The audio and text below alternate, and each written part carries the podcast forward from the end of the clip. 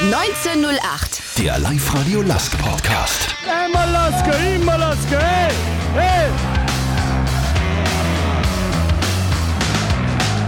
Mit Georg Duschelbauer. Ja, herzlich willkommen zum ersten Live-Radio Lask Podcast 1908 im Jahr 2024. Wie immer präsentiert von Zipfer, urtypischer Partner des Lask. Am Freitag geht's wieder los, gleich mit dem Cup-Schlager gegen Salzburg. Wir blicken noch einmal zurück auf den Herbst und schauen dann natürlich aufs kommende Frühjahr und das mit unserem Cheftrainer Thomas Sageda. Servus Thomas. Grüß euch, grüß euch. Äh, was darfst du trinken sein? Ein Zipfer Urtyp, ein 3, ein hell alkoholfrei Radler oder ein Wasser vom BWT? Heute bleiben wir beim Wasser vom BWT. Alles klar. Thomas, bei der Pressekonferenz nach dem letzten Spiel im Herbst äh, gegen Toulouse habe ich dich gefragt, wie du auf dein erstes halbes Jahr als Bundesliga-Trainer zurückblickst. Du hast gesagt, da brauchen wir ein bisschen mehr Zeit. Äh, heute haben wir es. Heute haben wir es, Ja. okay. Darum nur mal die Frage, äh, wie hast du dieses erste halbe Jahr als Lask-Trainer erlebt? Es war, war richtig spannend mit, mit so vielen Dingen, die passiert sind, so vielen ähm, tagesaktuellen Themen, die ich zu bewältigen gehabt habe. Ob das äh, zum einen gleich zu Beginn war, dass ich meinen Kader kennenlerne, die Spieler kennenlerne, dass wir äh, sehr schnell unsere Spüranlage äh, so weit hinbringen, dass mein Trainerteam und ich äh, damit äh, halbwegs zufrieden waren. äh, mit ja, dem einen oder anderen, was natürlich dann äh, an Problemen immer dazu kommt, auch bei den Trainingsumstellungen, wo es ähm, viel Überzeugungsarbeit äh, meiner Meinung nach äh, bedurft hat, dass, dass man die Spiele immer wieder mitnimmt, dass man ihnen zeigt, äh, was es für einen Vorteil hat, intensiv, aggressiv, dynamisch zu spielen, weil es ja auch nicht immer nur das Allerlustigste ist, wenn man ähm, einfach irgendwo den Anspruch hat, dass man viel laufen muss, zu dem, dass man gut Fußball spielen muss. Und ja, in allen anderen Bereichen, die du als Cheftrainer erlebst, äh, in der Menschenführung, Umgang mit Medien, äh, ja, viele, viele Eindrücke, die eine sehr bleibende Erinnerung für mich darstellen. Als Lask-Trainer steht man ja doch sehr im Fokus. Äh, Hat es Sachen gegeben, die dich überrascht haben, mit denen du vorher nicht gerechnet hast? Wenig, wenig jetzt auch noch Überraschungen, aber äh, ich habe es ganz zu Beginn schon so wahrgenommen, dass der Lask als mittlerweile Großklub einfach eine, eine riesen äh, Kraft hat, eine riesen Wucht hat. Es interessiert viele oder fast jeden, äh, was da bei uns passiert. Ähm, es gibt sehr, sehr, sehr viele, die uns sehr äh, wohl gesonnen sind, die das mit, mit positiven Augen äh, beobachten, was bei uns passiert. Es gibt natürlich auch immer wieder ähm, Menschen, die es kritischer sehen oder die vielleicht weniger zu tun haben mit uns als Verein. Ähm, da hat man schon gemerkt, es interessiert viele, was wir machen und ja, daraus ergeben sich natürlich die eine oder andere ja, lustige Geschichte. Äh, Platz 3 in der Tabelle, die Spitze in Reichweite im Europacup, leider ausgeschieden, obwohl wahrscheinlich mehr möglich gewesen wäre. Äh, Was für Bilanz ziehst du sportlich über diesen Herbst? Ja, ich finde, dass er in Ordnung war. Äh, international, ähm, glaube ich, hat man einfach gesehen, dass wir ähm, noch nicht so weit waren, um in der, ähm, der Gruppe, die meines Erachtens noch gar nicht so schlecht war, wie es manche gesehen haben, mehr zu holen. Es war dann am Schluss eigentlich sogar noch äh, spannend und knapp. Ähm, und auch das ähm, haben wir uns dann eigentlich äh, nicht wirklich verdient, auch durch die Leistung im letzten Spiel. Ähm, In der Meisterschaft finde ich, dass wir dort sind, wo ich meine Mannschaft auch sehe. Also wir sind jetzt die, die großen Jäger äh, der, der zwei Clubs, die vor uns sind, die die, die letzten Jahre auch bewiesen haben, dass sie einfach durch kontinuierliche Arbeit äh, sich dort äh, festgesetzt haben der letzten, in den letzten Jahren. Ja, und im Cup war es einfach einmal ein Ziel, die ersten Hürden zu nehmen. Äh, ist ja auch nicht, wenn man speziell jetzt heuer nach Deutschland schaut, ganz selbstverständlich, dass man die, die kleineren Mannschaften äh, alle weg äh, schießt und, und die Spiele gewinnt. Das haben wir Gott sei Dank äh, gemacht. Und jetzt äh, kommen die, die richtig großen äh, Kaliber auf uns zu. Ähm, schauen wir aufs Hier und Jetzt. Es waren vier Wochen Vorbereitung inklusive Trainingslager in der Türkei. Äh, was hast du in der Vorbereitung äh, das mir besonders Wert gelegt? Was, was war dir wichtig in den letzten Wochen? Für mich ist in einer Fußballvorbereitung einfach wichtig, dass man wieder äh, am körperlichen äh, Bereich arbeitet. Das ist eh immer für mich so die Grundlage dafür, dass man im Sport ähm, erfolgreich langfristig arbeitet, ist äh, körperliche Fitness. Das hat meine Mannschaft sehr, sehr gut gemacht. Wir haben da auch geschafft, dass wir wenig verletzte äh, Spieler gehabt haben und wenige Ausfälle auch in die Trainingseinheiten gehabt haben. Ähm, ich glaube, dass wir im, im Herbst gezeigt haben, dass wir wenn wir diszipliniert sind, eine Mannschaft sind, die ordentlich verteidigen kann, haben wenig Gegentore oder weniger Gegentore im Vergleich der Jahre davor erhalten. Und für mich war es dann auch irgendwo wichtig, äh, dass wir in dem Bereich, ähm, speziell gegen Mannschaften, die etwas tiefer verteidigen, ähm, beim Spiel mit Ball uns verbessern, äh, weil wir natürlich auch irgendwo den Anspruch haben, dass wir alle Facetten des Fußballs, und das betrifft halt, äh, ja, der Gegner hat einen Ball, wir haben einen Ball, wir gewinnen einen Ball, verlieren einen Ball und Standards, einfach richtig gut sein wollen. Mhm.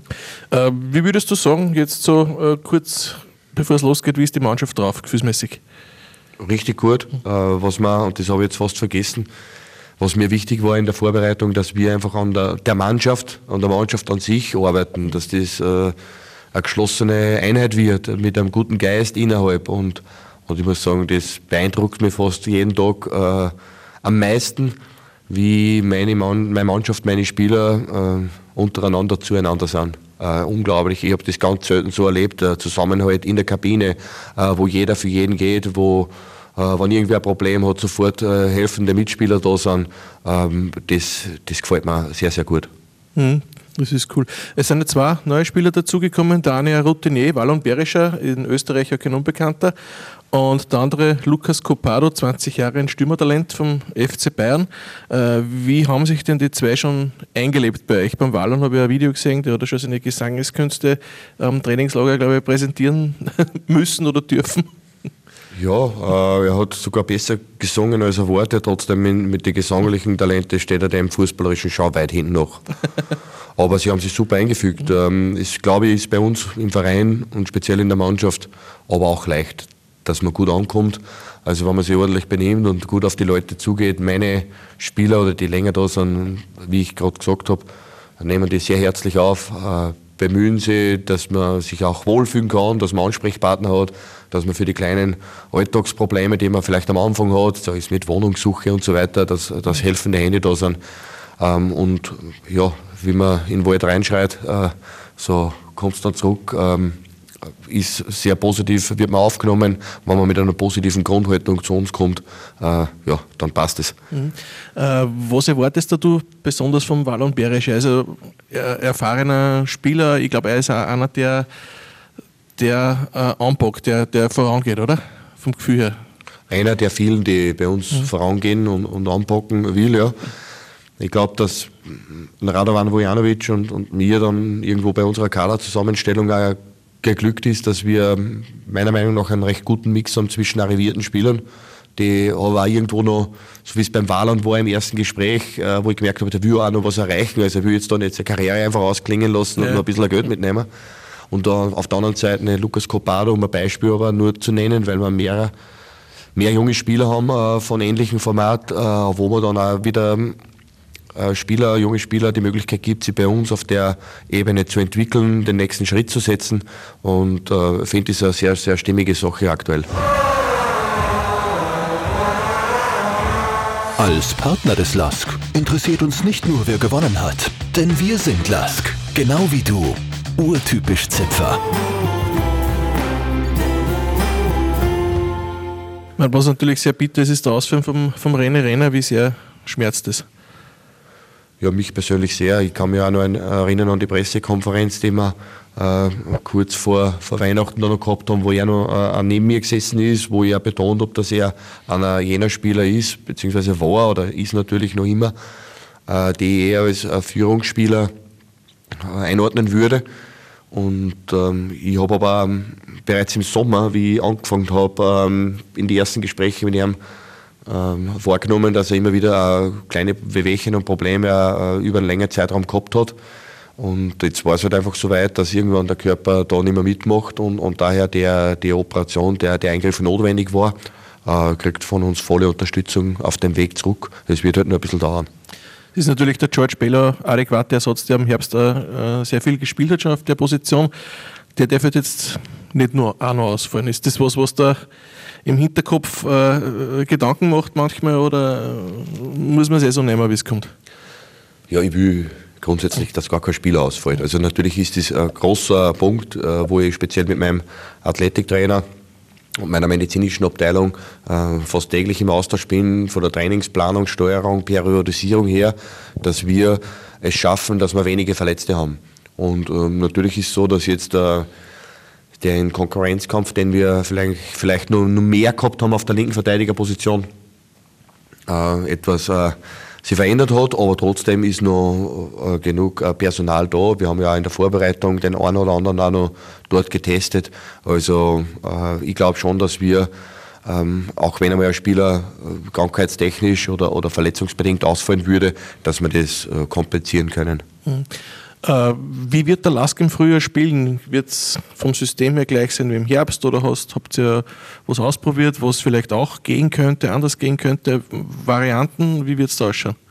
Ja, wenn du uns oder die Zuhörer genau auf die Füße geschaut haben, haben wir ja im Herbst auch das eine oder andere ausprobiert. Also wir sind oder haben einfach für uns den Anspruch, dass wir uns so weit entwickeln wollen, dass wir eine gewisse taktische Flexibilität an den Tag legen die jetzt gar nicht so damit zu tun hat, dass wir uns auf, auf jeden Gegner einstellen, sondern eher damit zu tun hat, dass vielleicht das eine oder andere Spiel äh, eine andere Nuance, eine andere Aufstellung so äh, erleichtert, dass wir unser Spiel auf den Platz bringen. Haben ähm, in der Vorbereitung sowohl mit Vierer als auch mit äh, Dreier- bzw. Fünferkette mhm. Äh, trainiert, haben äh, unterschiedliche Anlaufmuster trainiert und auch im Spielaufbau haben wir äh, doch einiges investiert, um einfach da variantenreicher zu sein. Mhm. Äh, Transferzeit geht ja nur ein bisschen bis 6. Februar. Wie schaut es denn da aus? Wird sich da jetzt noch was tun beim LASK oder bleibt es einmal so, wie es jetzt ist? Du, die Frage, die so frech bin ich jetzt einfach beantworte ich nicht, weil, weil alles, was ich heute sage, in zwei Stunden anders sein kann. Du weißt, der Fußball hat ja. eine gewisse Dynamik in sich. Es gibt ja auch nicht nur die Interessen von mir als Cheftrainer, ähm, sondern es gibt ja auch noch Interessen, die äh, vielleicht äh, aus Vereinssicht noch äh, dominanter sind und dann gibt es natürlich auch noch Interessen der Spieler, äh, weil es könnte ja theoretisch passieren, dass heute Nachmittag ein Spieler anruft und sagt, du, er will einen Verein verlassen äh, und will sich sportlich verändern, weil er sich vielleicht mehr Spielzeit woanders erhofft. Ähm, ja, wir sind auf alle Fälle äh, in alle äh, Möglichkeiten, die passieren könnten, gut vorbereitet. Und nun zum Wetter vom Mars. Heute erwartet uns ein trüber Tag mit maximal minus 63 Grad. Es wird sandig mit einer Windgeschwindigkeit von bis zu 120 km/h. Es bleibt staubtrocken. Unsere Erde ist nicht erneuerbar. Energie schon. Deshalb verändern wir uns und unsere Energie klimaneutral und unabhängig bis 2035. Energie AG. Energie, aber gut. Schauen wir aufs Früh. Am Freitag geht's los mit dem Cup-Viertelfinale gegen Salzburg. Du hast damals nach der Auslosung gesagt, äh, das ist der Wunschlos. Bleibst du nicht mehr dabei? Ja, also das habe ich nicht nur so gesagt, dass es sich recht cool anhört, sondern äh, weil ich tatsächlich der Meinung bin, du musst ja, wenn du im Cup dabei äh, bist, sowieso irgendwo, wenn du ein paar Schritte gemacht hast, einfach ähm, da überlegen, was man auf dem Weg dazu brauchst, dass du vielleicht äh, ins Finale kommst. Und in Österreich ist es halt so, dass es ein paar Vereine gibt, äh, und denen du, wenn du da was erreichen willst, sowieso vorbei musst. Und Salzburg ist einer dieser Gegner. Und für mich hat es ähm, eigentlich diesen Wunsch oder fast nichts Schöneres gegeben, dass wir die jetzt äh, äh, aufeinandertreffen, weil ich glaube, meine Mannschaft ist in der Lage, dass wir Salzburg schlagen können. Ähm, und zu Hause in der Raiffeisen Arena hat man jetzt im Herbst auch gesehen, wann unsere Fans, unsere Zuseher ähm, einen guten Tag haben, wo wir es mitnehmen können, auch mit unserem Spiel, dass sich die Raiffeisen Arena auch zu einem Hexenkessel entwickeln kann. Ich erinnere da an das Spiel Saint-Gilloise, ähm, ja, wenn wir eine ähnliche Stimmung am Platz bringen äh, und natürlich eine gute Leistung dazu bringen, dann ist sehr, sehr, sehr viel möglich. Äh, aktuell hat ja mit den Salzburger schon gegeben in der Saison. Das war damals dieser 1 0 Auswärtssieg im Oktober. Das war sicher eine der stärksten Leistungen äh, im Herbst, würde ich mal sagen.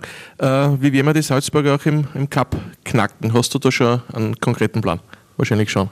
ja, aber auf Leihfahrer, die verrate ich euch den jetzt nicht. Natürlich haben wir äh, einen Plan, sind auf, auf zwei, drei Dinge vorbereitet. Auch sie haben die Vorbereitung sehr, sehr gut genutzt. Man muss trotzdem äh, sagen, dass wir halt gegen den Serienmeister aktuell äh, spielen, der, der sicher personell ähm, eine richtig gute Mannschaft hat. Sie haben äh, in der Vorbereitung zwei Systeme erprobt. Äh, sie sind zum einen bei der 4-4-2 mit Raute geblieben, haben aber auch jetzt ähm, äh, mit Dreierkette gespielt. Natürlich eine Mannschaft, wer einen Gerhard Struber als Trainer kennt, die einen hohen äh, Stellenwert dem Gegenpressing, dem sofortigen Umschalten nach Ballgewinn beimisst.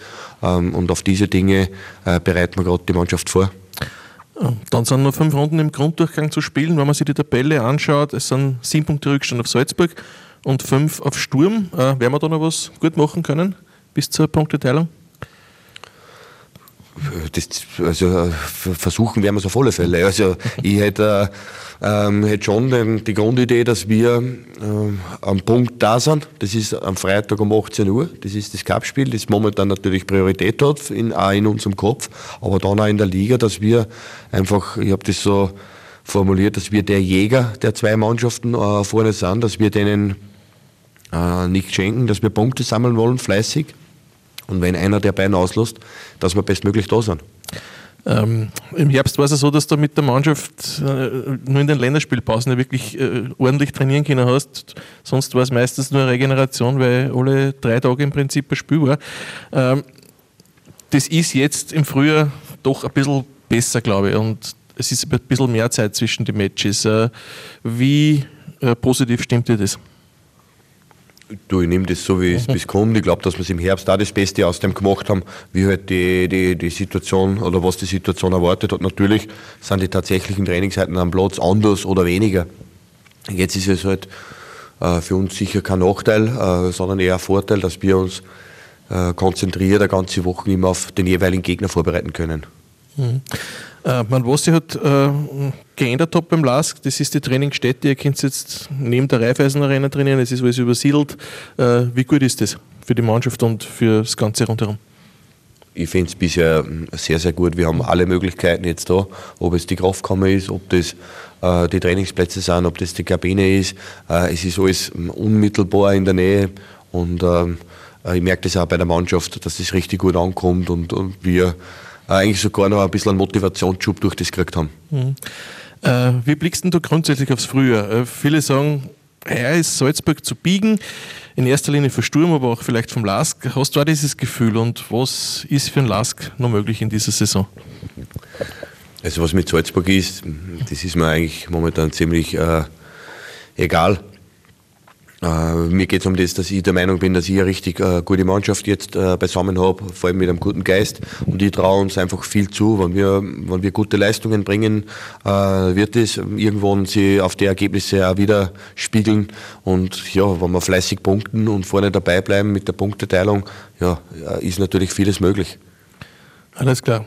Thomas, dann sage ich herzlichen Dank und wünsche alles Gute fürs Cup-Match, dass wir da vielleicht gleich mal einen Erfolg einfahren und dann könnte das vielleicht doch ein sehr, sehr lässiges Frühjahr werden, oder?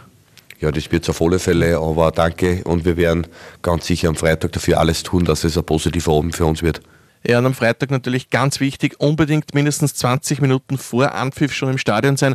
Da wollen wir einen Weltrekord aufstellen, das größte gemeinsame Reanimationstraining in der Raiffeisen Arena. Das Ganze ist noch dazu eine sehr, sehr sinnvolle Sache. Um 17.40 Uhr geht das los. Dann sage ich danke fürs Zuhören. Wenn ihr auf www.liveradio.at auf Gewinnspiele geht, dann könnt ihr für den Urtypen oder die Urtypen des Monats Februar wieder abstimmen.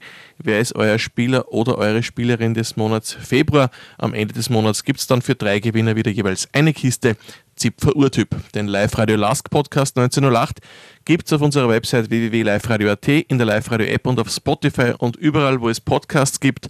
Und falls ihr Fragen habt, einfach eine E-Mail an podcast.liveradio.at schicken oder in der App schreiben.